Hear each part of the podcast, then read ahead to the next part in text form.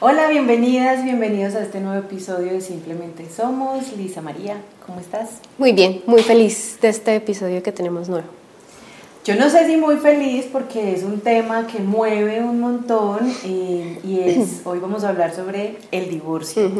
Es un tema que eh, pues cuando vivimos en pareja está tocando a veces la puerta y no sabemos cómo funciona, en qué momento podemos darnos cuenta que es una crisis o que es realmente el final de una historia, el lugar que tenemos como hijos cuando tenemos padres eh, separados, bueno, cómo se vive ese duelo, cómo podemos ser amigos o tenemos que quedarnos odiando.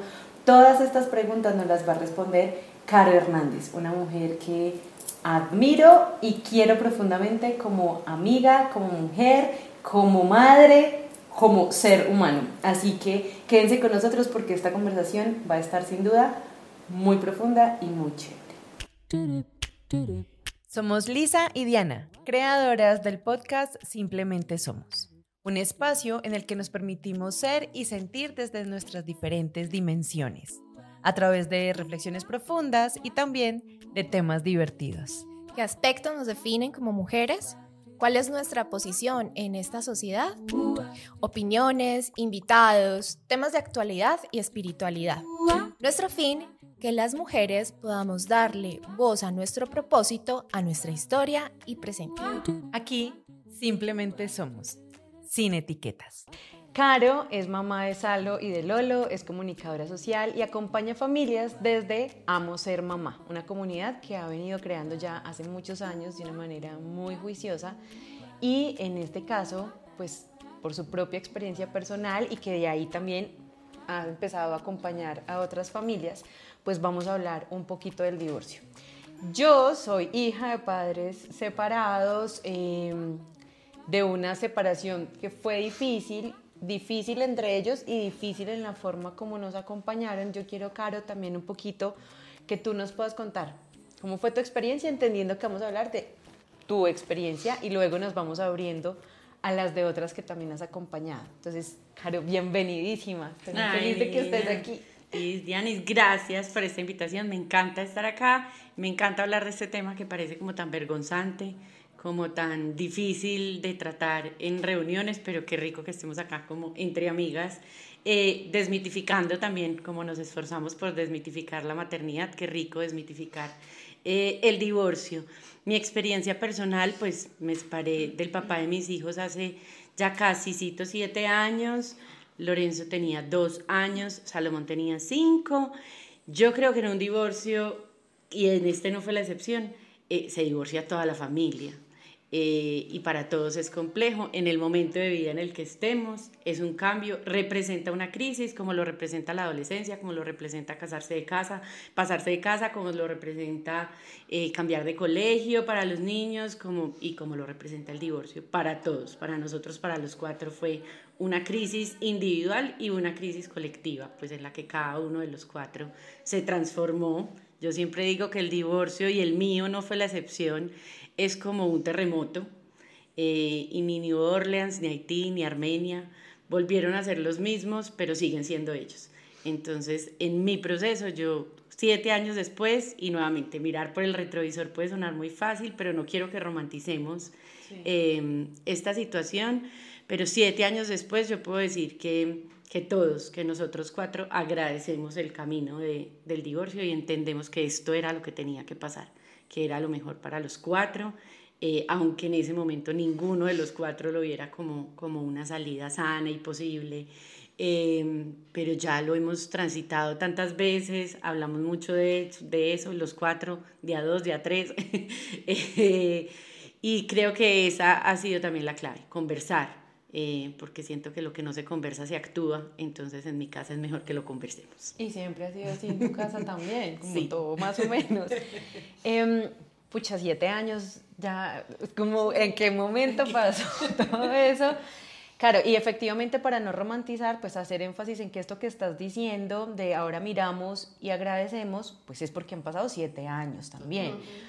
¿Cómo fue pues ese momento de tomar la decisión, de mirarse a la cara, porque pues yo he vivido crisis que nos han puesto ahí y, y no es sencillo, o sea, tener honestamente esa conversación, Caro.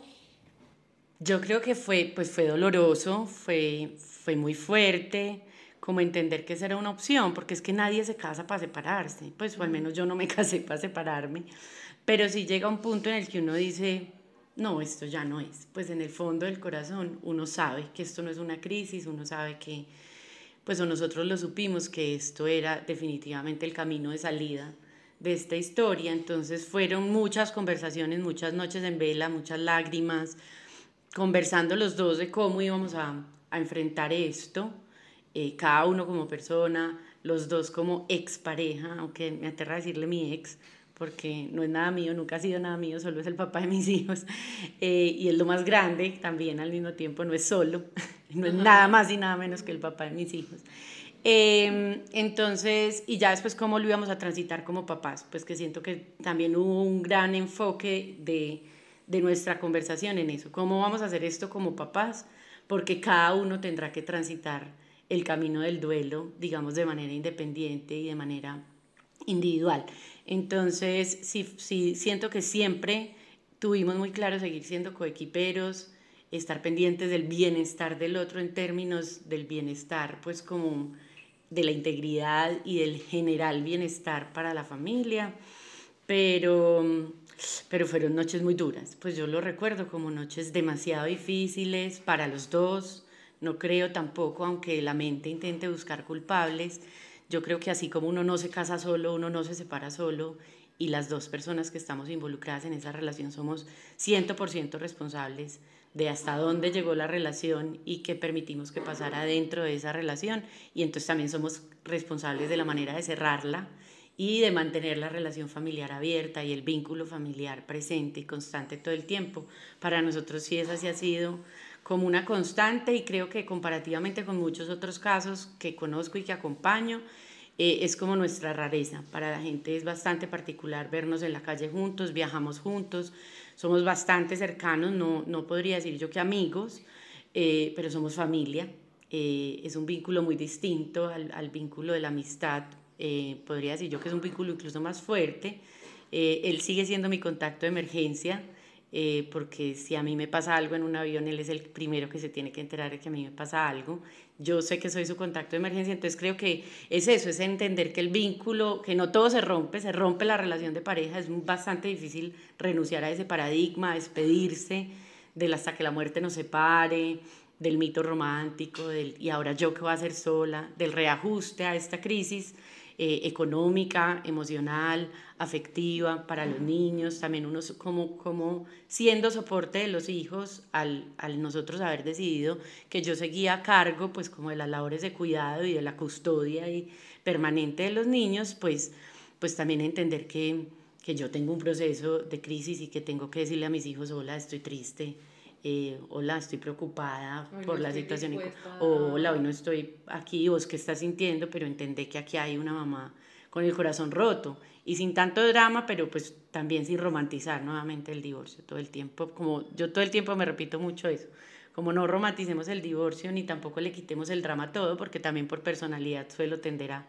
a quitarle mucho drama a las cosas dramáticas.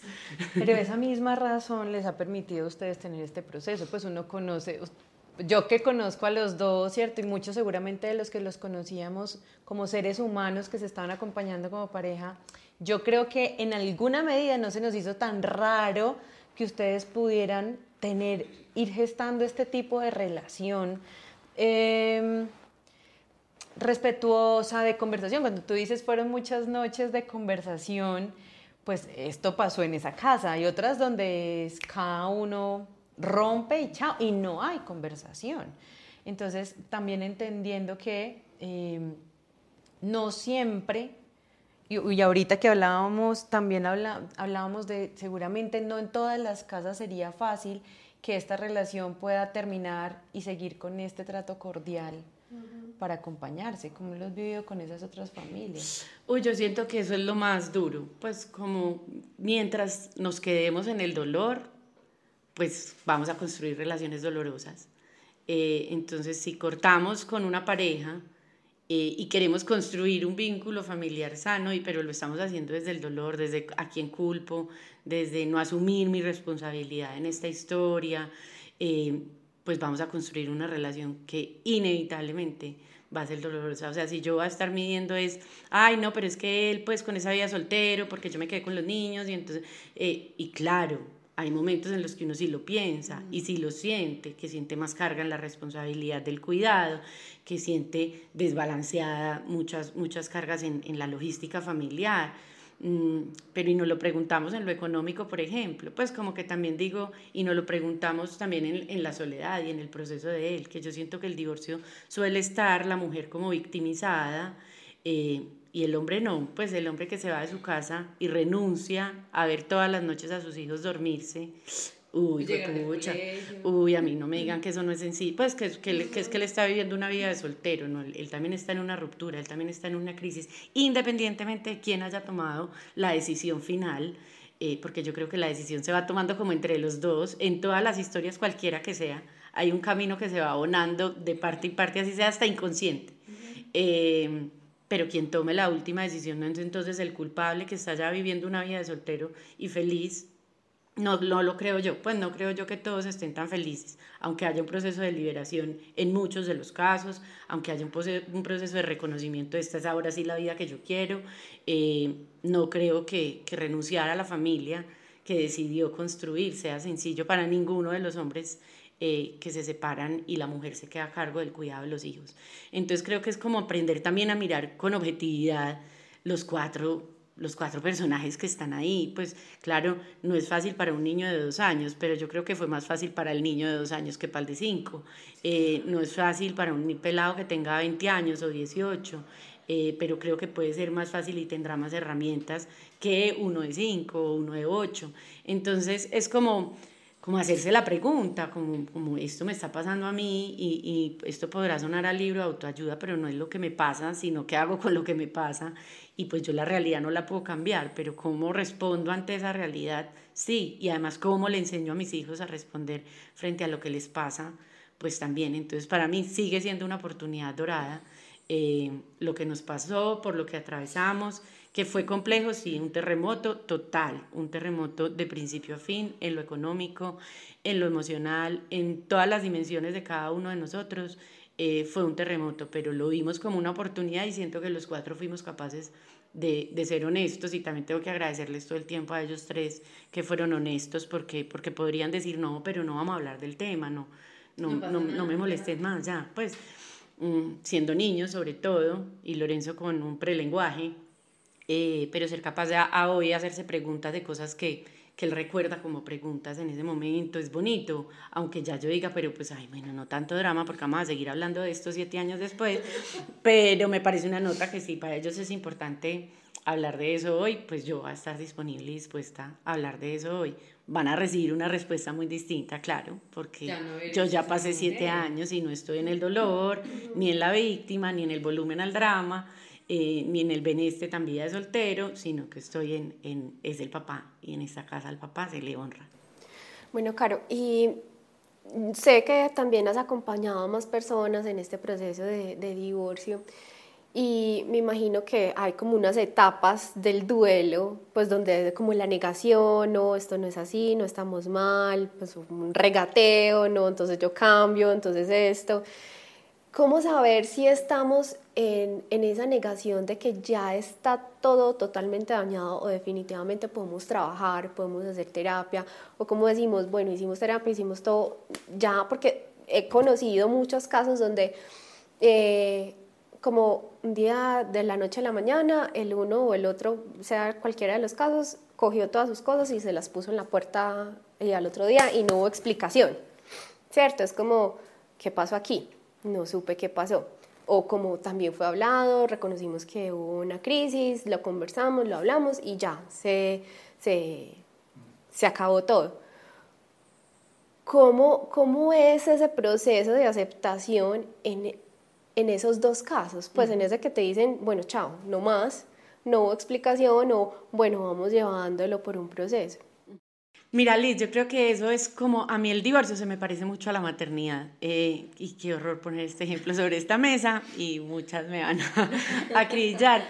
Pero es que hay tantos divorcios como maternidades y hay tantos hijos como maternidades. Y, entonces yo creo que es como, es un proceso tan único y tan individual, tan, tan íntimo de, de este ente que habían construido estas dos personas y que llamamos pareja, que cuando se está acabando es lo mismo es, es también como la pérdida de un ser querido, ¿cierto? Es como cada quien camina ese, ese trayecto al duelo de una manera tan distinta, pero yo sí creo que hay como, como una claridad en entender, en entender que esto se acabó, pero nuevamente desde la posibilidad de conversar. Cualquiera que sea el caso, yo siento que, que sí es demasiado importante sentarnos a conversar de qué pasó.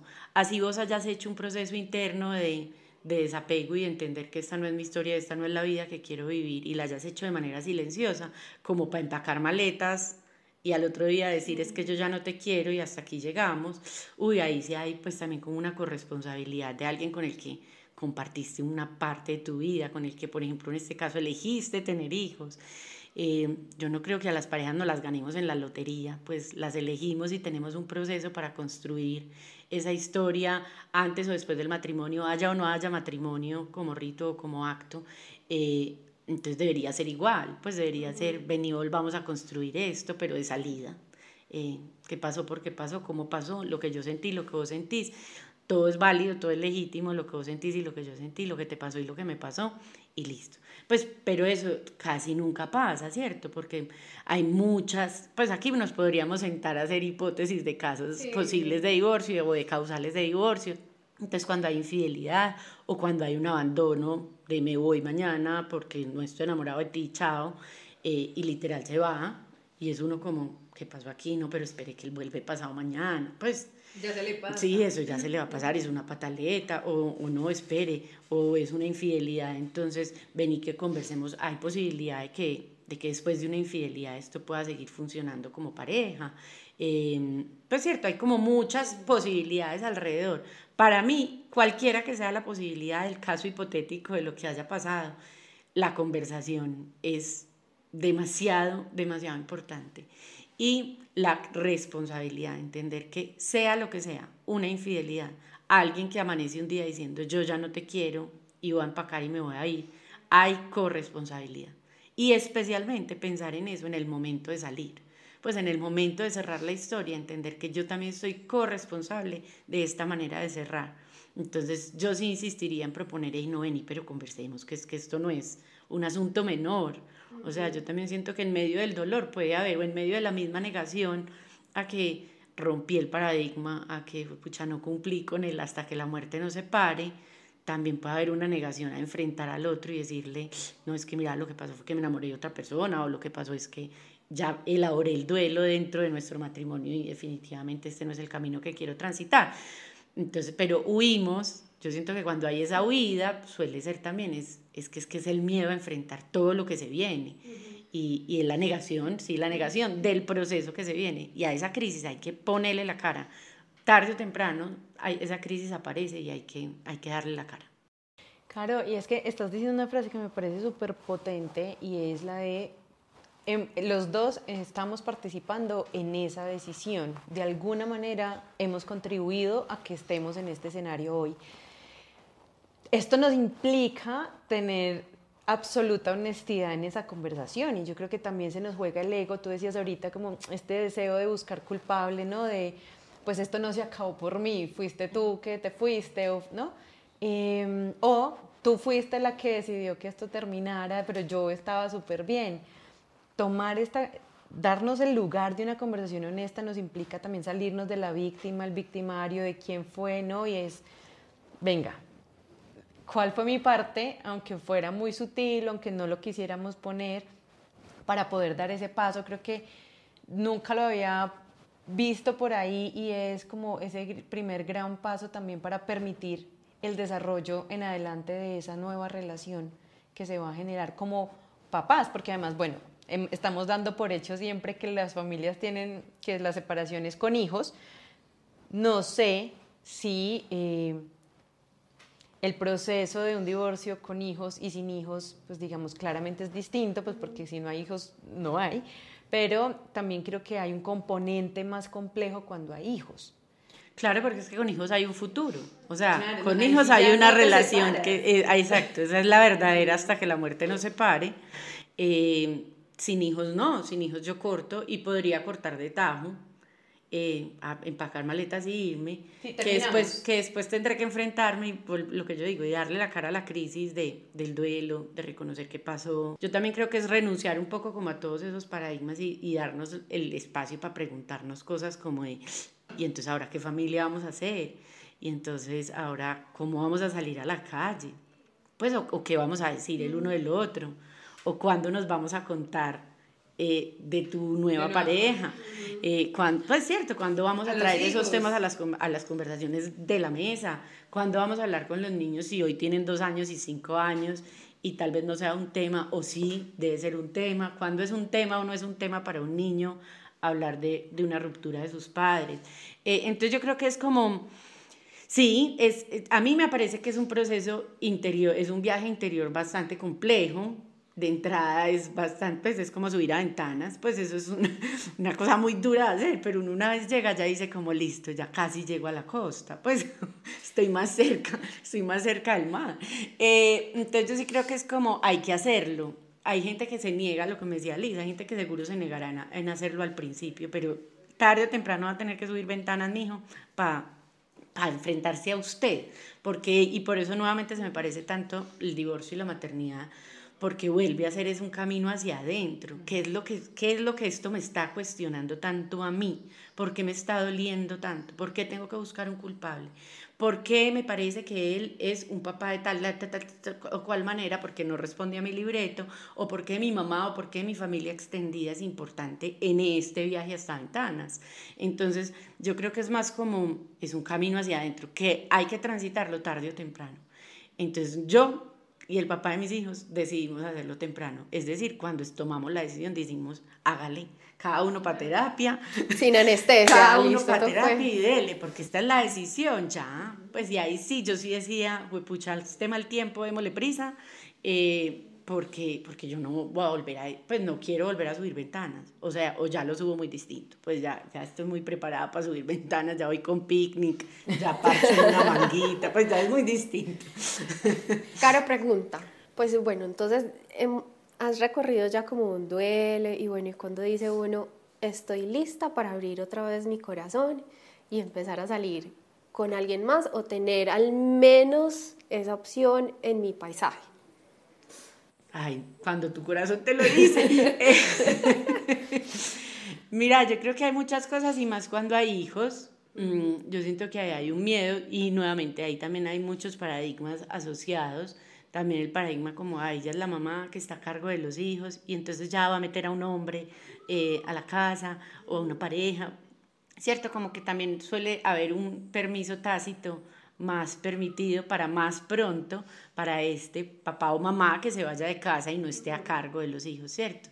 Yo creo que en ambos casos. Eh, nuevamente es un camino de, de revisión profundo y de entender, listo, entonces ya pasó esto en esta historia de mi vida, que fue una historia muy importante, que además dejó dos hijos como resultado que voy a, pues que tomé la, la, decisión, porque también yo conozco casos en los que toman la decisión de cortamos así allá, hacia allá hijos y cuál familia, no somos nada, o sea, eh, usted responde por estas cosas económicas, usted responde por estos temas de tiempo, pero pues, y usted es el papá de los niños, pero usted y yo, nada que ver. Y eso, pues, lo que te digo, todo me parece válido y sano mm, en cualquiera de los casos.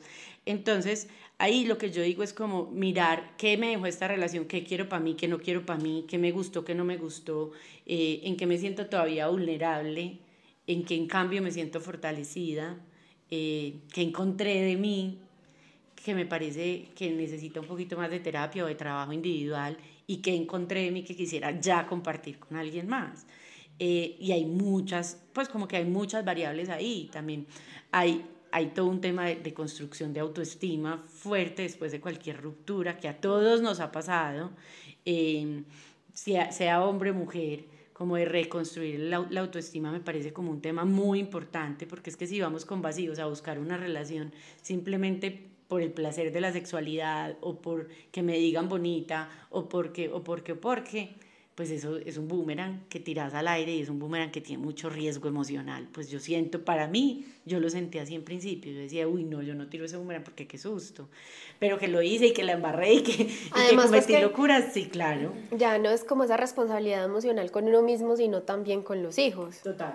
Porque es entrar también alguien, no solamente a la vida de uno, sino a la vida de los hijos. Entonces se siente uno como más responsable emocionalmente de, de ir como un paso falso. Sí, y ahí con el tema como de las nuevas parejas y la posibilidad de que esas nuevas parejas empiecen a compartir con tus hijos, ahí a mí me parece que hay una cosa muy importante y es que una cosa es la vida privada de los papás y otra es con quién los papás eligen compartir con sus hijos.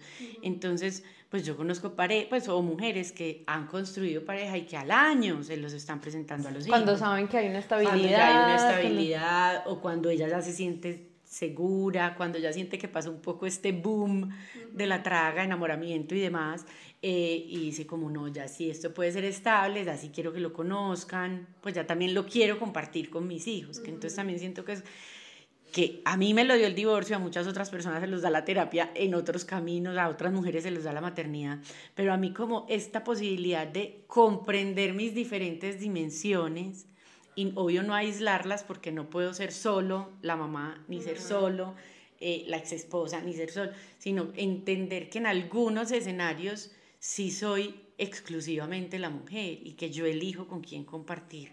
Pues con mis hijos que contarles de mi vida privada, porque es que es mi vida privada. Y normalmente los hijos de parejas casadas no están conversando sobre ¿Qué hacen en las salidas? Sobre qué, posición les gusta en la sexualidad o sobre cómo eh, avivan la llama de la, de la pasión. Pues eso no se conversa con los hijos. ¿Y porque esto sí habría que hablar? Pues entiendes, como porque yo sí tendría que compartir con mis hijos mis parejas casuales, por ejemplo. Pues pues si ya decidí tener una pareja casual y de entrada la llamo casual, pues qué necesidad hay. ¿Cierto? Como que yo creo que ahí es nuevamente romper paradigmas. O sea, para mí, de verdad, el divorcio tiene todo que ver con romper, con romper libretos. Pues en todo, en la sexualidad, en cómo conversar con los niños, en cómo tratar a tu expareja o al papá de tus hijos, en cómo relacionarte con la familia extendida de ambos, eh, que sigue siendo la familia de tus hijos. Entonces, entonces como se, se vuelve a, volver de verdad, es como una telaraña, literal, pues gráficamente yo lo veo como una telaraña, eh, pero uno la puede ver bonita, pues la puede ver como, como una imagen de caleidoscopio linda que te puede tener colorido a través de la cual pasará la luz, mm, o la puede ver como una telaraña que de verdad se te está tragando la vida entonces creo que también es más como de una mirada ante la vida. Pues a mí el divorcio me cambió la mirada de ver la vida, así como la maternidad.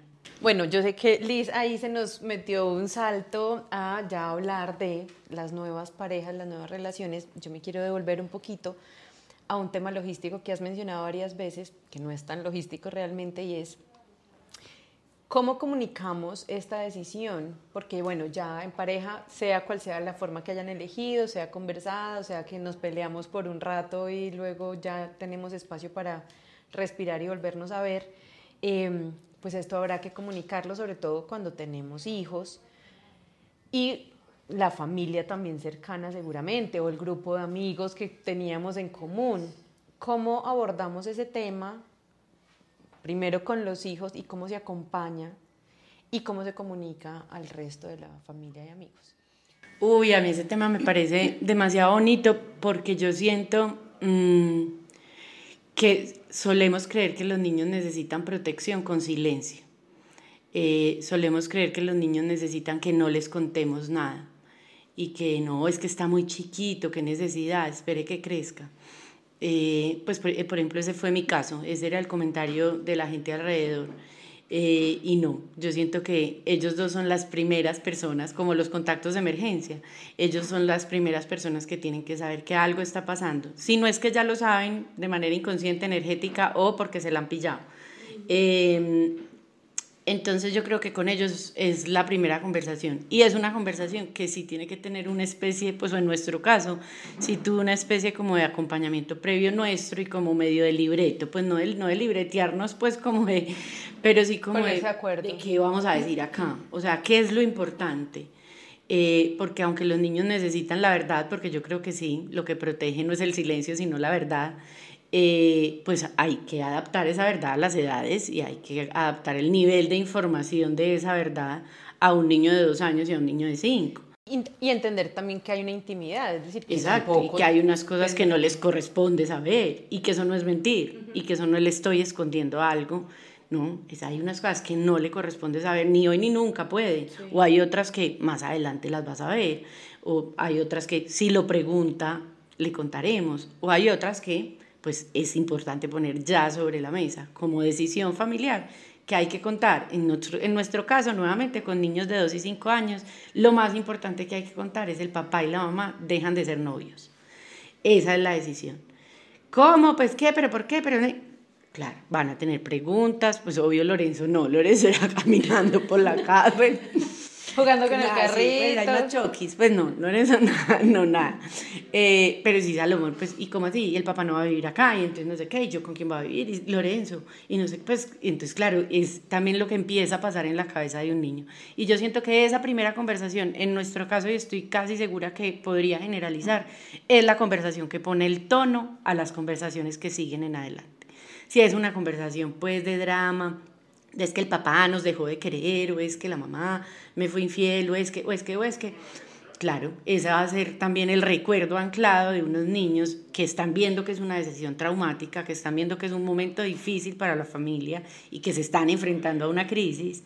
Eh, ese va a ser el tono. Nosotros fue ese tono. El papá y la mamá van a dejar de ser novios, yo lloré, Salo lloró, eh, conversamos, volvimos, no sé qué, pero y, tampoco pues es todo sobre la mesa, vengan que vamos a hablar, no, incluso en un momento como más de juego, ellos estaban tranquilos, nos sentamos todos, queremos compartirles una decisión que tomamos, además es eso, es entender que aquí solo hay dos adultos, no hay cuatro, eh, y somos los adultos quienes tomamos la decisión. Hemos elegido, y además nosotros siempre hablamos en plural, cualquiera de los dos, siempre lo teníamos incluso como costumbre cuando éramos pareja. Entonces hemos decidido que ustedes van a vivir en casa de mamá. ¿Por qué? Porque consideramos que es lo mejor. Pues también es sin lugar, sin lugar, pues ahí no hay opción. No hay discusión. No. El papá va a tener una casa en la que ustedes tendrán un espacio, en, las que, en la que podrán tener juguetes, en la que podrán divertirse, en la que podrán ir a pasar los fines de semana. Y ya ahí no mucha más conversación. Yo siento que ese primer momento no necesita mucha profundización, es el momento del impacto, de la noticia, de cómo así, yo me lo esperé, yo no me lo esperé, yo sí me lo esperé. También la reacción de, de nosotros pues como enfrentarnos a, a, ese momento como de tanto terror, pues como de, eh, y ahí yo creo que también nuevamente él y yo nos enfrentamos a romper un montón de paradigmas. Pues esto no es dejar a los niños sin familia, esto no es destruir un hogar, pues es que hay un discurso victimizante y victimizador. el ejemplo de los hijos. Ah, eso también como el tema de que entonces, ay, vea usted cómo le va a hacer eso a sus hijos, entonces ahora ellos crecen y se van a separar. Entonces empieza, ya yo les digo que a mí me parece chiste hoy, cuando lo oigo pero en su momento, eso, pero en su momento yo sí decía, Dios mío, ¿esto es verdad? ¿Será que esto es verdad? ¿Será que entonces mis hijos cuando se separen se van a divorciar? ¿Será que entonces... Cuando se casen. ¿será, eh, cuando se casen se van a divorciar? ¿O será que entonces cuando eh, crezcamos me van a reclamar? Eh, me van a decir que, ¿por qué hicimos esto? Pues, y no sé, sigo sin saber. Si van a crecer y me van a reclamar, pues nuevamente estaré dispuesta a conversar. Pero igual tener Exacto, pues. alguna terapia tenían que pagar, pues,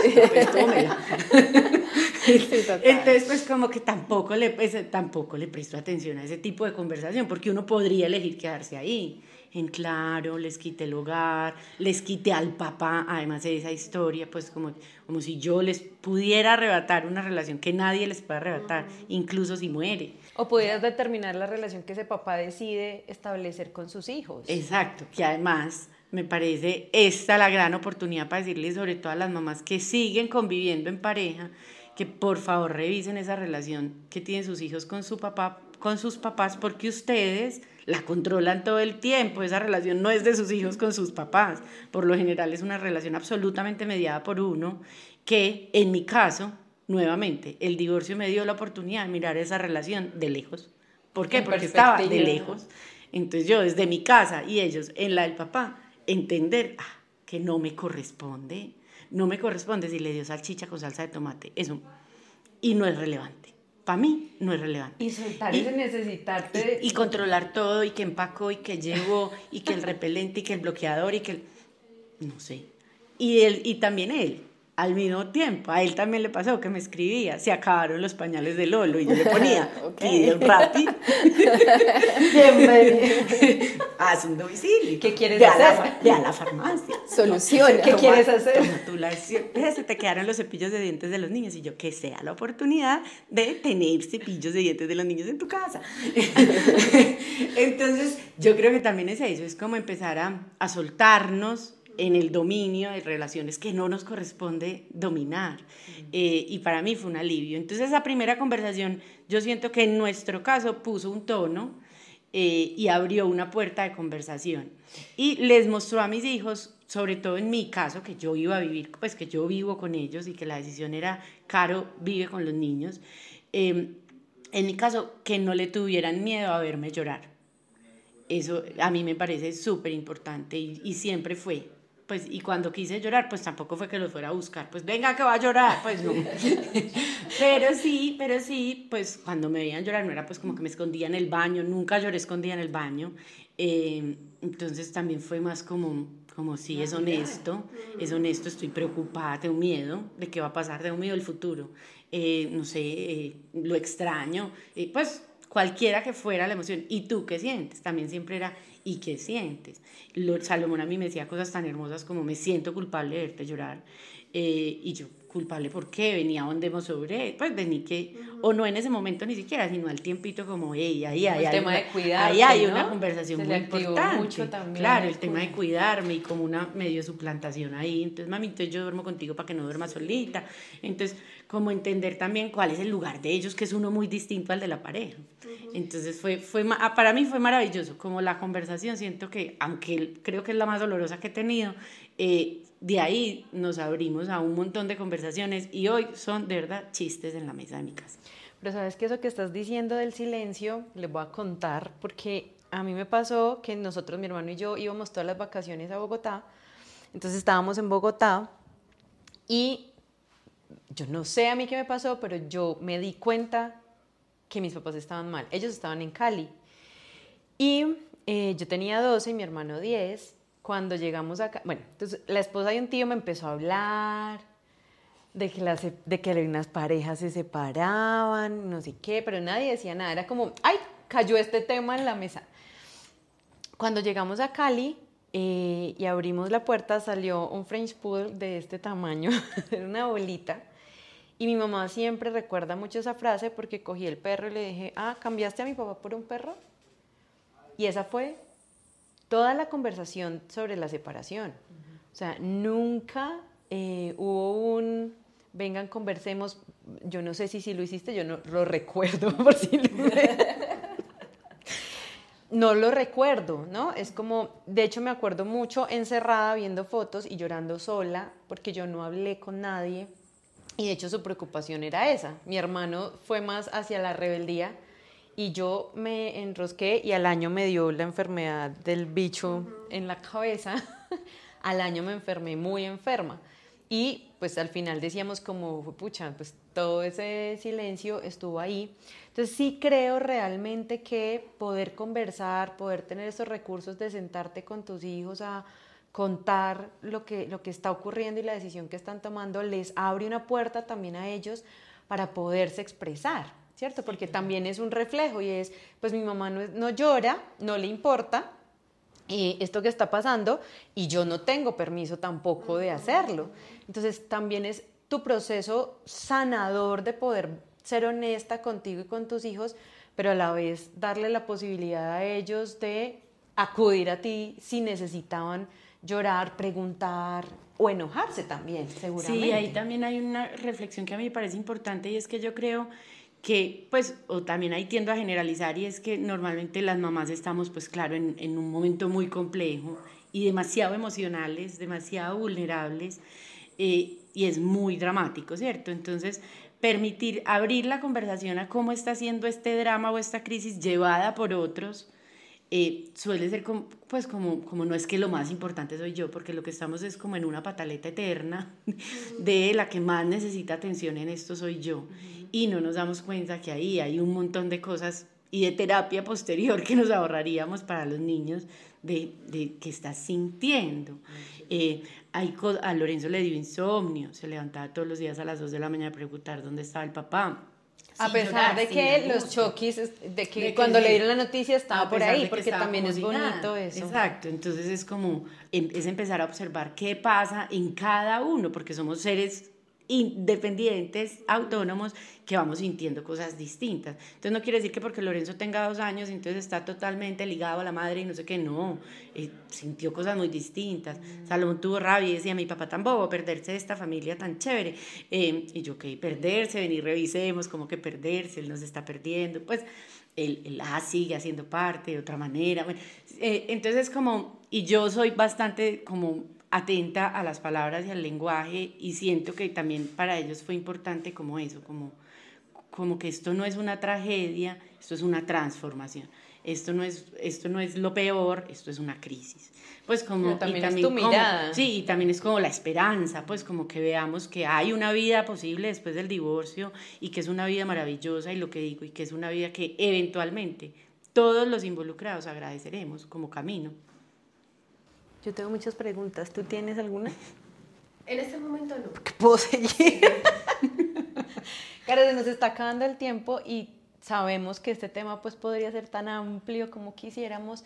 Yo sí quisiera que antes de que termine, terminemos nos puedas contar como temas logísticos que son importantes. Por ejemplo, tú decías ahorita, pues hay, hay parejas que deciden romper y usted es el, el papá de sus hijos, pero no tiene nada que ver conmigo.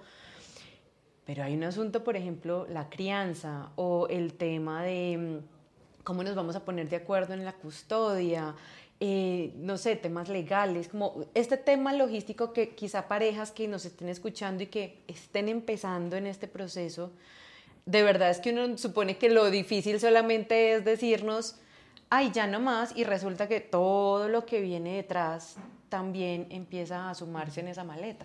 Sí, yo creo que el divorcio tiene mucho de largo y mucho de ancho.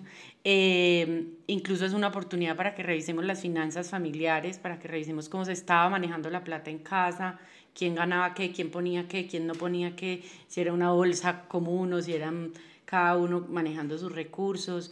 Eh, a mí me pareció, nosotros lo vimos así como una oportunidad de, hacer esta tablita Excel y venga y entendamos un poco a qué a qué nos tenemos que atener en lo que sigue, cuánto dinero tenemos que lograr generar como familia para pagar colegio, pagar pólizas de salud, pagar pues pagar las prioridades también que cada familia fijará eh, eh, de, acuerdo a su contexto, exacto. Entonces, esa a mí nuevamente, esa conversación para mí fue muy valioso tenerla y siento que nos alivió mucho esa ansiedad de, de que sigue, que sigue, que sigue, no, pues trabajar, sigue es, es trabajar para organizar eh, esto. Y también cómo, cómo organizar los tiempos de la familia, entender que quien se quede a cargo de la totalidad de las labores de cuidado disminuirá su tiempo para otras actividades de una manera muy considerable. Eh, quien se quede también a cargo de las labores de cuidado tendrá una necesidad de asistencia emocional más, más cercana porque entonces todo el tiempo va a estar pendiente de una enfermedad, de una gripa, cuando no es el uno es el otro, cuando no es una tarea es la otra, cuando no es, pues cuando no es un drama emocional es otro, eh, ¿y tú qué? Pues, ¿y quién está a tu cuidado? Como que eso también me parece muy importante, que nos hagamos esa pregunta todo el tiempo de, de quién nos va a seguir cuidando emocionalmente cuando hemos eh, pues ha terminado una relación de pareja y digamos que como pareja nos acompañamos mucho emocionalmente, o sea, deja de haber un bastón en casa, que era un bastón muy importante, eh, entonces ¿cómo lo vamos a reemplazar? Pues esto puede sonar muy triste, pues o muy fuerte, pero es la realidad. Ese bastón emocional lo tienes que reemplazar con terapia, con amigas, con tu familia, con, con alguien. Es súper importante. Y todo el tema legal, yo sí siento que hay que acompañarse eh, bien sea en comisarías de familia o con abogados especialistas en familia, que te expliquen cómo funciona la custodia, a partir de qué edad los niños podrían empezar, pues cuando ya son niños jóvenes y ya podrían empezar a decidir, yo quiero vivir con mi papá, pues legalmente tiene el derecho. Eh, entonces, cómo, cómo empezar uno también a prepararse o a entender esa que eso es una posible realidad y no decir, pues, ay, no, no me dejen sola. Y nuevamente el lugar de la víctima o la, o la mirada de esta es la realidad a la que están atenidos mis hijos y, y está bien y hay que entenderla e informarse. El tema de las custodias que pueden ser compartidas, hay muchas familias que los niños pasan una o dos semanas con papá y una o dos semanas con la mamá.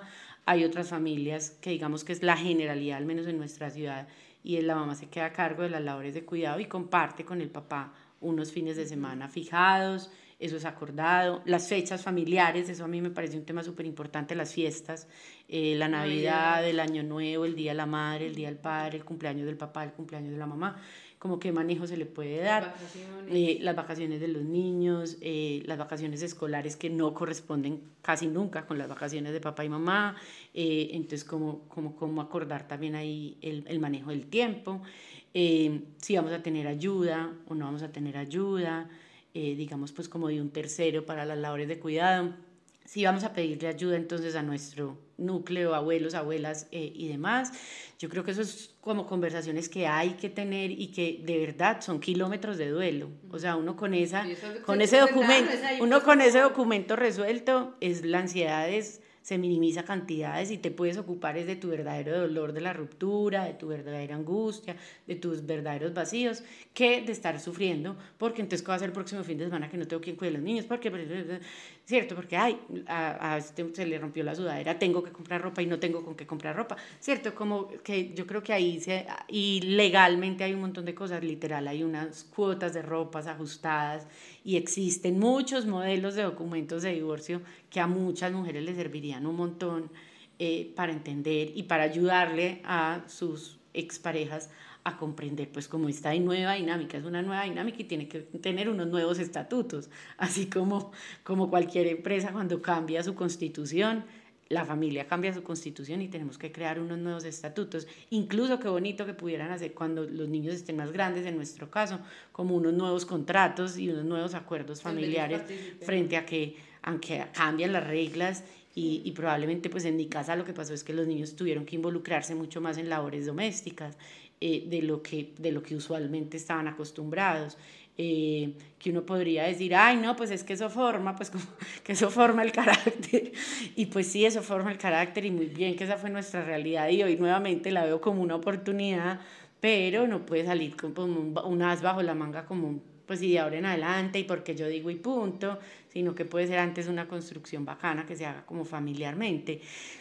Yo no sé, yo creo que lo que les digo, eso tiene tanto ancho como de largo, pero sí, acompañamiento legal de cualquier manera, las comisarías de familia en todo Medellín hay y hay una posibilidad de conversar con alguien que te oriente, terapia psicológica o psicoterapia o el camino que tú elijas para, para un acompañamiento terapéutico y conversación. Y para los hijos también, hay algunos y para los hijos también. Apoyar, se pueden apoyar con psicólogos infantiles que también los puedan apoyar en ese... Sí, yo creo que ahí hay muchos fenómenos que pasan en la infancia, en el cerebro de un niño frente a una de estas crisis, así como frente a la pérdida de un ser querido, por ejemplo, o al cambio de una casa, o al cambio de colegio, que muchas veces pasamos como inadvertidos, como, ah, esta es la vida que le tocó al muchachito y ya. Yo no creo que esta sea la vida que les haya tocado y punto, pues sí, es el camino que les corresponde transitar, pero qué tal si lo caminamos de una manera distinta y somos conscientes de ese insomnio, de dónde vendrá, qué miedo tendrá ahí, ve, y, lo, y hay que conversarlo con especialistas en, en desarrollo infantil o en, sí, en psicología infantil, que, que también hay muchas posibilidades y muchas oportunidades y además muchísimo contenido eh, en redes sociales que, que, puede acompañar a una mamá en un momento de estos que también es una angustia más, o sea, yo en esta angustia y que además mi hijo pues le insomnio, eh, pues sí, eso pasa y hay que ponerle una mirada también como compasiva y honesta frente a lo que le está pasando al niño, que tú puedes no entender, pero le está pasando y es una realidad también. Caro, tantas cosas por entender de este tema, seguramente podríamos tener un nuevo eh, encuentro y si les gustó y tienen más preguntas y dudas, de verdad cuéntenoslo porque sabemos que tiene tanto de ancho como de largo. Em, todo el trabajo de el, aprendizaje personal, el ir hacia el interior, ¿cierto? Aprender a manejar o acompañar a esos hijos y la sociedad con esas creencias también y todos estos estigmas. Tú lo empezaste desde el principio diciendo como es un tema que todavía sigue siendo vergonzante, como que todavía no sabemos cómo tocar o ay, llegó y entonces qué le decimos. También pues tener esta oportunidad para abrirnos y entender que tenemos unas nuevas eh, decisiones y unos nuevos eh, momentos de vida y eso no nos hace ni más ni menos que a otros y que también lo podemos aprender del otro y que ninguno de los que hemos decidido transitar en pareja pues estamos exentos de eso y qué bonito también poder comprender que cuando se toman estas decisiones pueden hacerse de, la mejor manera posible. Eh, entendiendo que es doloroso sin quererlo romantizar, creo que ha quedado super, supremamente claro que romántico pues no tiene mucho, pero que siete años después sí podemos ver unos aprendizajes y eso que tú dices de, pues hay una vida después también de un divorcio y eso también es súper importante de entenderlo cuando sobre todo estamos pasando apenas por esta decisión. No sé si hay alguna reflexión o frase que tú estés como que sientas que le funciona a las parejas con las que has hablado, como que empieza a ser una frase que uno dice es un rescate que nos ayuda en este momento o un libro que nos quieras dejar recomendado? Últimamente más me ha resonado como en los acompañamientos y demás, es lo que no se conversa se actúa. Entonces, ojo, ojo con, con eso que no estamos diciendo, ojo con esa rabiecita que no le hemos expresado a nuestra expareja o ese dolor que no le hemos contado a nuestros hijos que tenemos en el corazón, porque se actúa y lo notan y es peor, pues, y lo que ven es una dramatización, literal, con drama, eh, de una realidad que simplemente se podría conversar y ir caminando juntos. Entonces yo me quedaría como con eso. Libros tengo muchos, en, en, en Amo Ser Mamá en Instagram hay varios, especialmente para niños, de cómo hablar con niños sobre esto. Es muy importante para mí, de verdad, normalizar y naturalizar lo que nos pasa como familias, cualquiera que sea la realidad. Eh, y siento que en, en el ámbito infantil no lo hemos logrado, eh, que el divorcio sigue siendo, ¿cómo usted es hijo de papás separados? Y es pues como un dramita ahí que me parece mal manejado todavía en las instituciones educativas. Entonces, entre más libros muestren y más películas muestren eh, hijos de padres separados, ellos van a sentir que es una posibilidad, que es una realidad y que, y que no está mal que ellos sean eh, estos hijos de estos papás y que mucho menos es culpa de ellos. Y que vamos a quedar bien en la vida y vamos a ah, tener ah, sí, lo que yo digo, sus terapias las van a tener que pagar. por cualquiera que sea, por cualquiera que sea el lado van a tener que ahorrar para sus terapeutas, entonces bueno, mis hijos arrancaron a ahorrar muy temprano. Caro, te quiero infinito, muchas, muchas gracias. Gracias, muchas gracias. Caro, muchísimas gracias. Yo me quedo con dos cosas que dijiste y es la comunicación y la corresponsabilidad emocional. O sea, para mí esas dos son como el aprendizaje no solamente para divorcio, sino como para la vida. Total. Muchísimas Yo creo que si nos quedamos con eso en todo, en la maternidad y en el divorcio, la verdad, la, la sacamos del estadio, como dicen por ahí, y gracias por esta invitación. A ti, muchas gracias. Bueno, si te gustó este episodio, compártelo con aquellos que sientas que le puede llegar en este momento que pueden estar pasando. Estamos en las redes sociales como simplemente somos podcast en Instagram, en YouTube y en diferentes eh, plataformas de streaming. Gracias. Chao.